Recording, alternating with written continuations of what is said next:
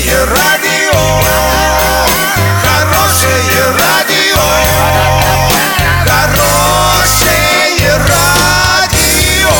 Радио Шансон. С новостями к этому часу Александра Белова. Здравствуйте. Спонсор выпуска «Строительный бум» ИП Халикова РМ. Низкие цены всегда.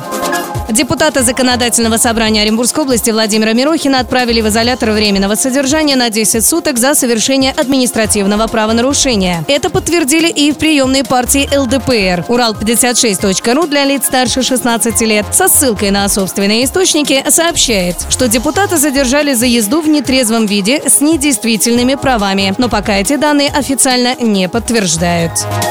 Исполнительный директор ООО «Природа» Константин Манаев подтвердил достоверность информации, опубликованной на сайте урал56.ру для лиц старше 16 лет, о неработающем в Хабаровске мусорном заводе, который ранее Оренбургский региональный оператор приводил в пример. При этом Манаев считает, что технологии сами по себе неплохи, а то, что завод там не работает, возможно, связано с финансовой незаинтересованностью.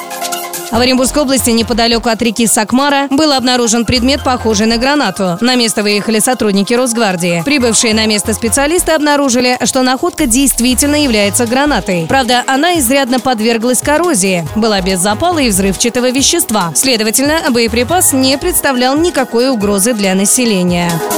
Доллар на сегодня 63,50, евро 71,60. Подробности, фото и видео отчеты на сайте урал56.ру. Телефон горячей линии 30 30 56. Оперативно о событиях, а также о жизни редакции можно узнавать в телеграм-канале урал56.ру для лиц старше 16 лет. Напомню, спонсор выпуска магазин «Строительный бум». Александра Белова, радио «Шансон Ворске».